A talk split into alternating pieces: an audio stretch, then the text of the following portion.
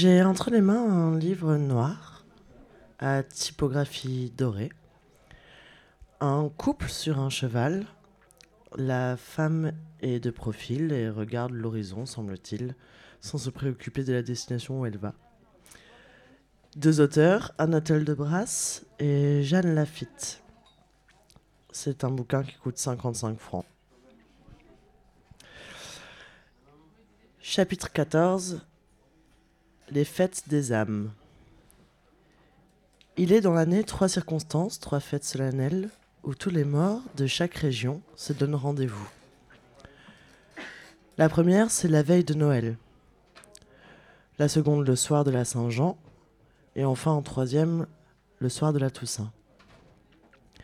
La nuit de Noël, on les voit défiler par les routes en longue procession. Ils chantent avec des voix douces et légères le cantique de la Nativité. On croirait à les entendre que ce sont des feuilles des peupliers qui bruissent si, à cette époque de l'année, les peupliers avaient encore des feuilles. À leur tête marche le fantôme d'un vieux prêtre aux cheveux bouclés, blanc comme neige, un corps un peu voûté. Entre ses mains, décharnées, il porte le ciboire. Derrière le prêtre vient un petit enfant de cœur, comme d'habitude. Fait teinter une minuscule clochette. La foule suit sur deux rangs. Chaque mort tient un cierge allumé dans sa flamme. Pardon, chaque mort tient un cierge allumé dont la flamme ne vacille même pas au vent. On s'achemine de la sorte vers quelques chapelles abandonnées et en ruine, où se célèbrent plus d'autres messes que celles des âmes défuntes. La messe des âmes. Mon grand-père, le vieux chaton, s'en revenait un soir de Paimpol où il avait été touché des rentes. C'était la veille de Noël. Tout le jour, il avait neigé en sorte que la route était toute blanche. Blancs aussi étaient les champs et les talus. Craignant de perdre son chemin, dans toute cette neige, mon grand-père faisait marcher son cheval au pas. Comme il arrivait près de la vieille chapelle en ruine, il est encore qui est encore en contrebas de la route, sur le bord du Trieux. Il entendit sonner minuit, et aussitôt une cloche au son grêle se mit à tinter pour la messe. Tiens, pensa mon grand-père, on a donc restauré la chapelle de Saint-Christophe. Je ne m'en suis pas aperçu ce matin à mon passage. Ah, il est vrai que je n'avais pas regardé de ce côté. La cloche tintait toujours. La chapelle se dressait comme toute neuve sous la lumière de la lune. À l'intérieur étaient allumés des cierges dont les reflets rougeâtres éclairaient les vitraux. Grand-père chaton mit pied à terre, attacha son cheval à une barrière qui était là, il pénétra dans la maison du saint. Elle était pleine de monde, et tout le monde était d'un recueillement. Pas même un de ces bruits de. Enfin, pas, de tout, quoi. Euh, qui rompent à tout moment le silence dans les églises. Le vieux s'agenouilla sur les dalles à l'entrée du porche. Le prêtre était à l'autel. Son acolyte allait et venait par les chœurs. Grand-père, dit-il, ah, au moins je n'aurais pas manqué la messe de minuit. Ah, il se mit à prier selon l'usage pour ce que des parents, pardon, pour ceux de ses parents qu'il avait perdus. Le prêtre, cependant, venait de se, de se tourner vers l'assistance, comme pour la bénir, Grand-père remarqua qu'il avait des yeux étrangement brillants. Chose plus étrange, ses yeux semblaient l'avoir distingué, lui, précisément, chaton, dans la foule. Et leur regard restait posé sur lui fixement. C'était au point que grand-père en éprouva une sorte de, gêne. Et euh, c'est bon, arrêtez de me regarder. Euh. le prêtre ayant pris une hostie dans son ciboire, et la tenant entre ses doigts, demanda d'une voix sourde Y a-t-il quelqu'un qui puisse recevoir? Personne ne répondit. Par trois fois, le prêtre répéta sa question. même silence parmi les fidèles. Alors grand-père chaton, allez, un peu, euh, un peu chaud quoi, se leva. Il était indigné de voir que tout ce monde demeurait euh, comme indifférent à la parole d'un prêtre. Ma foi, monsieur le recteur, s'écria-t-il, euh, écoutez, euh, je me suis confessé ce matin euh, avant de me mettre en route, donc je suis chaud quoi. Enfin, dans l'intention de communier. Enfin, c'est bientôt Noël quoi. Mais si cela peut vous faire plaisir, je suis prêt. Hein. Moi, je suis, toujours. voilà. Je vous attends, en fait. le père aussitôt descendit des marches de l'hôtel, pendant que le grand-père traversait la foule pour aller s'agenouiller à la balustrade du chœur. Ma bénédiction sur toi, chaton, dit le prêtre. Dès que grand-père eut avalé l'hostie, une nuit de Noël, qu'il neigeait comme ce soir, je refusais d'aller porter le viatique à un moribond. Euh, voilà, 300 ans cela. Euh, on sait plus trop où il se trouve. Pour que je fusse délivré, il fallait qu'un vivant acceptât de communier de ma main. Euh, oui, merci à toi, mais euh, du coup, tu m'as filé ton hostie juste pour. euh, Ok, en fait, c'était intéressé, d'accord C'était pas le principe. Donc, tu me sauves, je te sauve, enfin, en même temps, on, se sauve tous, quoi. Mais les âmes défuntes qui sont ici présentes, enfin, d'accord. Bon, au, revoir, chaton. Ah, ah, au revoir. Oui, d'accord, à bientôt, dans le paradis. Comment ça, dans le paradis? À peine achevait-il ces mots que les cierges s'éteignirent. Grand-père se retrouva seul dans un édifice en ruine et qui n'avait pas pour toi que le ciel. Il se retrouva seul au milieu des grandes ronces et des bouquets d'orties qui avaient envahi toute la nef. Il eut mille peines à s'en dépêtrer. Il remonta à cheval et continua son chemin. Rentré chez lui. Rentré chez lui, trouva sa femme et, euh, lui dit Euh, Il faudra te résigner à me perdre avant qu'il soit longtemps. J'ai déjà reçu le viatique.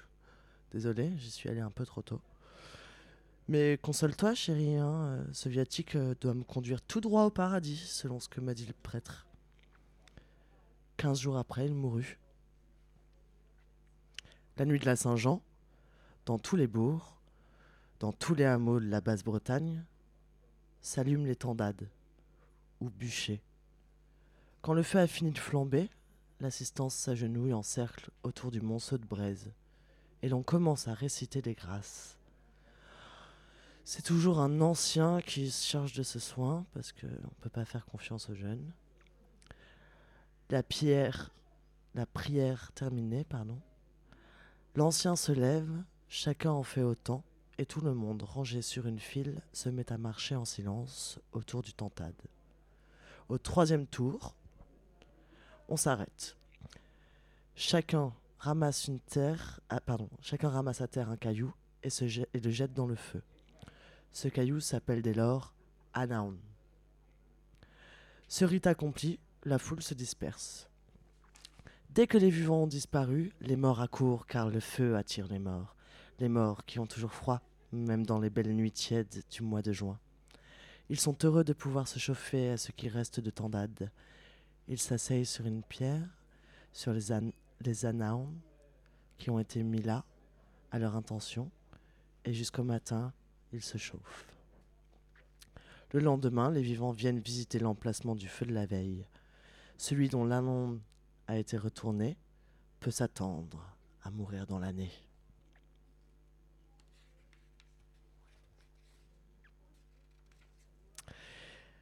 Je ne sais pas si je continue. Mais il est d'usage de se rendre sur les feux de Saint-Jean avec une fleur appelée, pour cette raison, Lousanaon, Saint-Laon, avec un accent, herbe de Saint-Jean, traduction française. J'ai pas appris le phonétique breton. Dont on fait passer neuf fois la tige dans la flamme. Rentré chez soi, on la plante debout derrière la corniche d'un meuble, armoire ou vaisselier. Pas Ikea.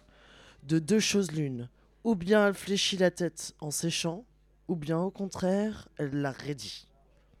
Dans le premier cas, c'est signe que la personne qui l'a accueilli doit mourir dans l'année. Attendez, excusez-moi. Et pourtant, c'est bien ça la suite. J'espère que vous êtes prêts. Dans la haute et basse Cornouaille, il est d'usage de vendre aux enchères les cendres du feu de la Saint-Jean. La personne qui les achète est assurée de ne point mourir dans l'année. Donc en fait, il y a un truc. Ça peut vous arriver, mais si vous n'avez pas vraiment envie que ça vous arrive, il faut quand même vous renseigner. Le soir de la Toussaint, veille de la fête des morts, les défunts viennent tous visiter les vivants. J'espère que vous avez la date en tête. Bon, et puis euh, les gens qui vont chanter de porte en porte. euh. Euh, durant la nuit de la Toussaint, en vrai, faut pas leur ouvrir parce que. Bah, souvent, souvent sur leur cou, il y a la laine froide de, de, de la mort, justement, qui se presse derrière eux. Du coup, paf. T'ouvras l'un, enfin t'ouvras un, t'ouvras deux, enfin puis ensuite il y a plein de monde chez toi, dans ton sleeping, enfin de partout, et puis tu sais plus quoi faire. Euh, souvent aussi, on a entendu que cette nuit-là, euh, les feuilles mortes bruissent dans les sentiers comme sous les pas d'êtres invisibles. les morts qui passent toute la nuit, qui précèdent leur fête et se chauffer, à se chauffer, à se régaler dans leurs anciennes demeures. Il n'est pas rare que les gens de la maison entendent remuer des escabeaux. Méfie-toi de, hein, voilà, de pas louper une marche. Le lendemain, on constate parfois que les visiteurs nocturnes ont changé de place les assiettes dans le vaisselier. Au point du jour, les morts se rendent en même temps que les vivants à la messe qui se célèbre à leur intention dans l'église de la paroisse. Il y a une année, mon père, il se rendait tout seul à la messe, et puis, euh, enfin à la messe des morts, quoi. Et il entendit hélé soudain par quelqu'un qui paraissait vouloir le rejoindre. Hé Juan, attendez-moi Il se retourna, puis vit personne. Bah, il avait distinctement reconnu la voix de sa mère, pourtant. hein. Et puis, elle était morte il y a longtemps. Donc, euh, la paroisse de Plougastel d'Aulas, une des plus importantes du Finistère d'ailleurs, est divisée en, un certain nombre de fréries, enfin, beurriers. Je, je sais pas ce que ça veut dire, c'est encore du breton. Le soir de la Toussaint, après les vêprets, les des morts, les membres de chaque frérie se réunissent chez l'un d'eux pour y célébrer les rites suivants. Alors, la table de la cuisine est garnie d'une nappe sur laquelle s'étale une large tourte de pain, fournie par le maître de la maison. Au milieu de la tourte est planté un petit arbre portant une pomme rouge à l'extrémité de chacun de ses rameaux. Un petit. Ouais. Le tout est recouvert d'une serviette blanche. Bon, donc, lorsque la frérie est rassemblée autour de la table, le maître de la maison, en qualité d'officiant évidemment, commence les prières des défunts, euh, répondues par les assistants.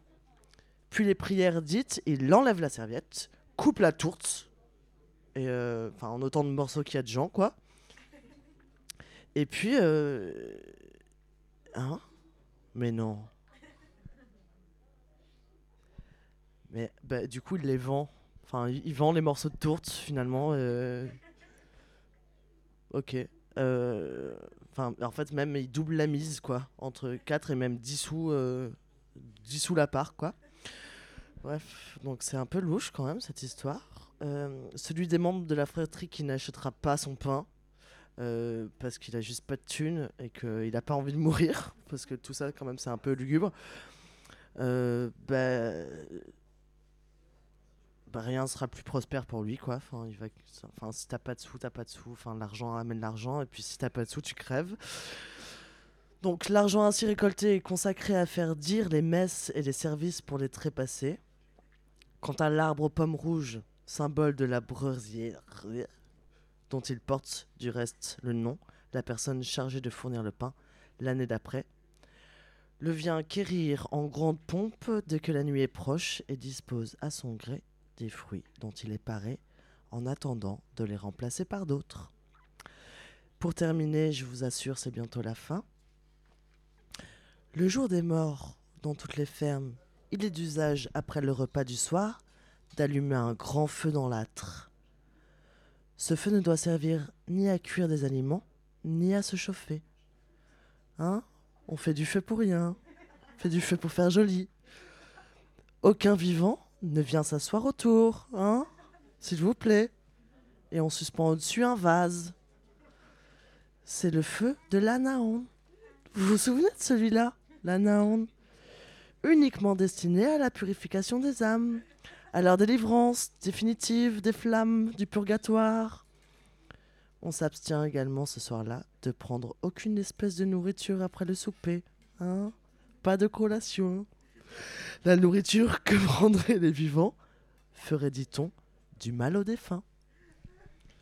Pensez à votre prochain, vivant ou mort.